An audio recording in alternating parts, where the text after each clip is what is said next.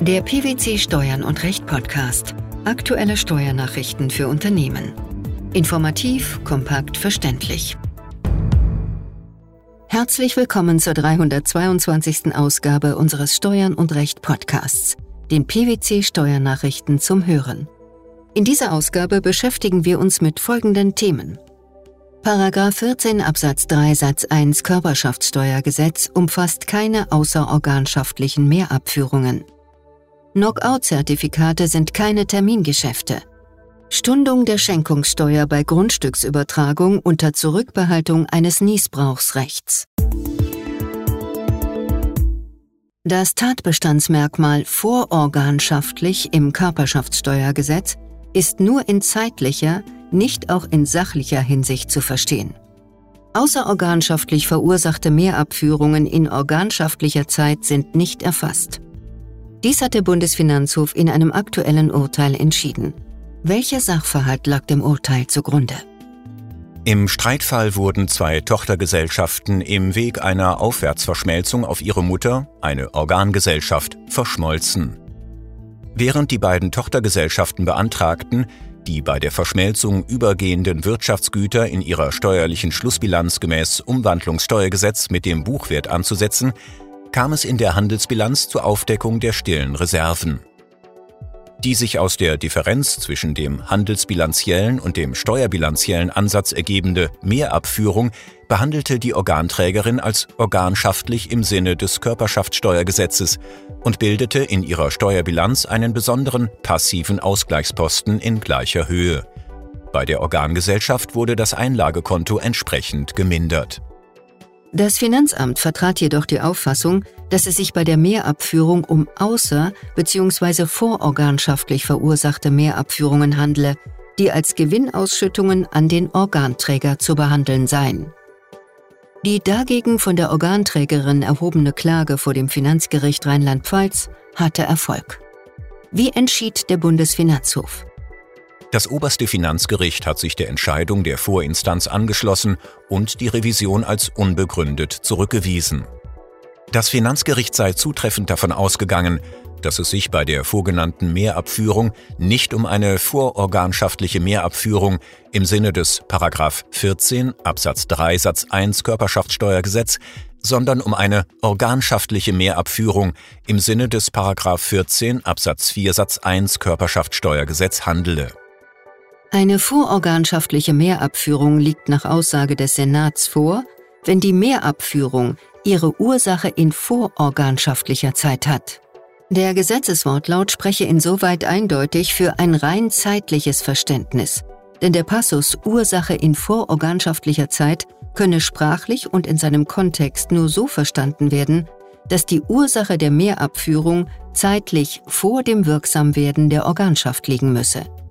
Der Gesetzeswortlaut lasse eine Deutung, wonach vororganschaftlich verursacht, im Sinne außerhalb des konkreten Organschaftsverhältnisses verursacht auszulegen sei, nicht zu. Was folgt daraus? Hinsichtlich des Zeitpunkts der Ursache der Mehrabführung sei dabei mit dem Finanzgericht auf den Zeitpunkt abzustellen, in dem das Ereignis eintrete, auf dem der Unterschied zwischen der handelsrechtlichen Gewinnabführung und der Vermögensmehrung in der Steuerbilanz beruhe. Der Geschäftsvorfall, auf den die Differenz zwischen handelsbilanziellem Jahresüberschuss und Steuerbilanzgewinn zurückgehe, müsse demnach erstmalig in einer Handels- bzw. Steuerbilanz vor Wirksamwerden des Ergebnisabführungsvertrags zu bilanzieren gewesen sein.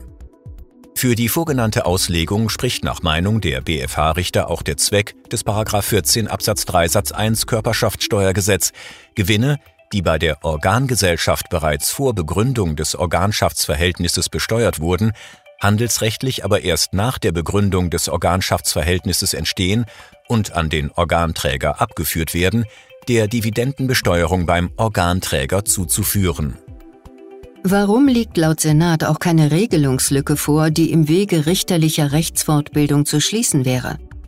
Paragraph 14 Absatz 3 Satz 1 und Absatz 4 Satz 1 Körperschaftssteuergesetz differenzieren Mehrabführungen allein danach, ob sie in vororganschaftlicher oder in organschaftlicher Zeit verursacht worden seien. Nach dieser Systematik werde ausnahmslos jede Mehrabführung von einer der beiden Bestimmungen erfasst und eine eigene Kategorie von außerorganschaftlich verursachten Mehrabführungen sei weder im Gesetz angelegt noch erforderlich. Der Verlust aus dem fallenden Kurs von sogenannten Knockout-Produkten in Form von Unlimited Turbo Bull-Zertifikaten ist steuerlich voll abziehbar und unterfällt nicht dem Ausgleichs- und Abzugsverbot für Termingeschäfte. Dies hat der Bundesfinanzhof in einem aktuellen Urteil entschieden. Was muss man zum Hintergrund wissen? Nach 15 Absatz 4 Satz 3 des Einkommensteuergesetzes unterliegen Verluste aus Termingeschäften grundsätzlich einem Ausgleichs- und Abzugsverbot. Das heißt, Sie können nur sehr eingeschränkt mit Gewinnen aus ebensolchen Geschäften verrechnet werden, sie mindern aber im Übrigen nicht die Bemessungsgrundlage der Körperschaftssteuer oder der Einkommensteuer. Aus Sicht des Gesetzgebers ist es gerechtfertigt, für besonders riskante Geschäfte derartige Beschränkungen vorzusehen. Worum ging es im Streitfall? Im Streitfall hatte die Klägerin, eine GmbH, von einer Bank ausgegebene Unlimited Turbo Bull Zertifikate erworben. Als Knockout-Zertifikate zeichneten sie sich durch die Möglichkeit aus, mit relativ geringem Kapitaleinsatz überproportional an der Wertentwicklung des zugrunde liegenden Basiswerts zu partizipieren. Erreichte oder durchbrach der Basiswert jedoch eine bestimmte Kursschwelle, dann verfielen die Zertifikate nahezu wertlos. Bedingt durch ein Absinken des jeweiligen Indexstandes fiel der Wert der von der Klägerin erworbenen Zertifikate, wodurch diese einen erheblichen Verlust realisierte. Das Finanzamt vertrat die Auffassung, dass die Zertifikatsverluste dem Ausgleichs- und Abzugsverbot unterliegen. Der Bundesfinanzhof sah die Sache anders. Warum? Die Anwendung des 15 Absatz 4 Satz 3 Einkommensteuergesetz hänge entscheidend davon ab, ob ein Termingeschäft vorliege. Dieses sei vom sogenannten Kassageschäft abzugrenzen, bei dem der Leistungsaustausch sofort oder innerhalb einer kurzen Frist zu vollziehen sei. Bei Knockout-Produkten in Form von Zertifikaten handle es sich aber um gewöhnliche Schuldverschreibungen, die im Streitfall Zug um Zug gegen Bezahlung übertragen worden seien. An dem für ein Termingeschäft typischen Hinausschieben des Erfüllungszeitpunkts habe es gefehlt. Die aus der Übertragung eines Grundstücks unter Zurückbehaltung eines Niesbrauchsrechts resultierende Schenkungssteuer ist für zehn Jahre zu Stunden wenn die Beschenkte keine Möglichkeit hat, die Steuer aus eigenen Mitteln zu begleichen. Das hat das Finanzgericht Münster in einem Urteil entschieden. Welcher Sachverhalt lag dem Urteil zugrunde? Die Klägerin erhielt im Januar 2019 ein Mietwohngrundstück von ihrer Tante geschenkt, die sich ein lebenslanges Niesbrauchsrecht hieran zurückbehielt. Im Eigentum der Klägerin stehen daneben ein Grundstück mit Gebäude, in dem sie lebt, und ein Blumengeschäft betreibt, sowie der hälftige Miteigentumsanteil an einer Ferienwohnung. Beide Grundstücke sind mit Grundschulden belastet. Das Finanzamt setzte für den Erwerbsvorgang gegenüber der Klägerin zunächst Schenkungssteuer in Höhe von ca. 7000 Euro fest. Die Klägerin beantragte die Stundung dieser Steuer gemäß Erbschaftssteuergesetz. Zur Begründung führte sie aus, dass sie wegen des Niesbrauchsvorbehalts keine Einnahmen aus dem erworbenen Grundstück erziele. Ferner verwies sie auf die geringe Höhe ihrer Einkünfte von ca. 20.500 Euro bei Krankenversicherungsbeiträgen von 4.700 Euro im Jahr 2017 sowie die hohe Darlehensbelastung der beiden übrigen Grundstücke. Außerdem legte sie eine Bescheinigung ihrer Hausbank vor, wonach sie keinen weiteren Kredit erhalte. Das Finanzamt lehnte die Stundung ab und wies den hiergegen eingelegten Einspruch zurück. Mit welcher Begründung? Die Behörde führte aus, dass eine Stundung bereits deshalb ausgeschlossen sei, weil auch die Tante zur Zahlung der Schenkungssteuer herangezogen werden könne. Dies setze aber eine erfolglose Vollstreckung bei der Klägerin voraus.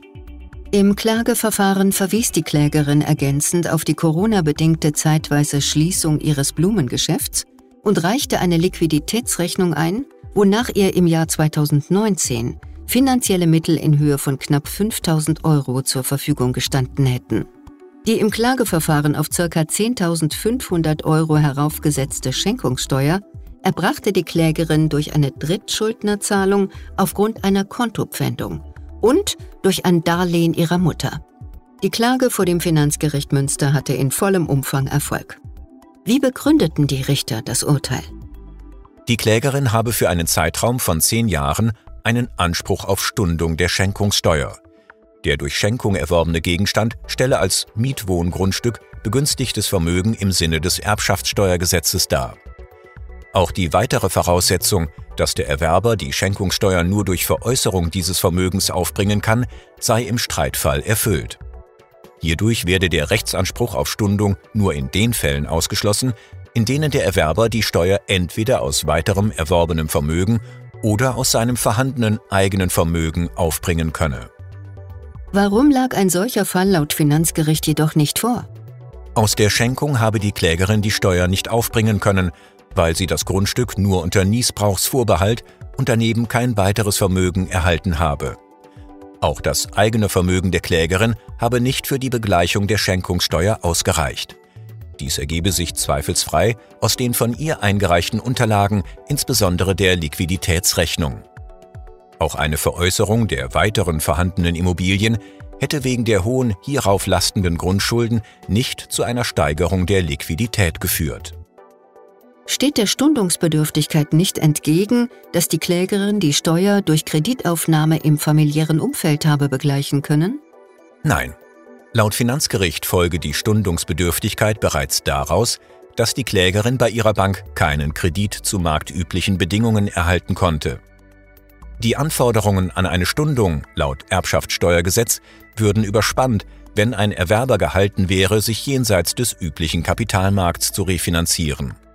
Schließlich könne der Klägerin nicht entgegengehalten werden, dass die Tante für die Zahlung der Schenkungssteuer in Anspruch genommen werden könne. Dies hätte im praktischen Ergebnis zur Folge, dass eine Stundung bei einem Erwerb unter Lebenden fast immer ausgeschlossen wäre. Die wirtschaftliche Situation des Schenkers sei für eine Stundung beim Beschenkten irrelevant. Ist der Streitfall damit abgeschlossen? Ja, das Urteil ist rechtskräftig, da die zugelassene und eingelegte Revision zurückgenommen wurde. Keine außerorganschaftlichen Mehrabführungen unter 14 Absatz 3 Satz 1 Körperschaftssteuergesetz, Knockout-Zertifikate keine Termingeschäfte, sowie Stundung der Schenkungssteuer bei Grundstücksübertragung unter Zurückbehaltung eines Niesbrauchsrechts. Das waren die Themen der 322. Ausgabe unseres Steuern und Recht Podcasts, den PwC Steuernachrichten zum Hören. Wir freuen uns, dass Sie dabei waren und hoffen, dass Sie auch das nächste Mal wieder in die PwC Steuernachrichten reinhören. Steuerliche Beiträge zum Nachlesen finden Sie in der Zwischenzeit unter blogs.pwc.de slash steuern minus und minus recht.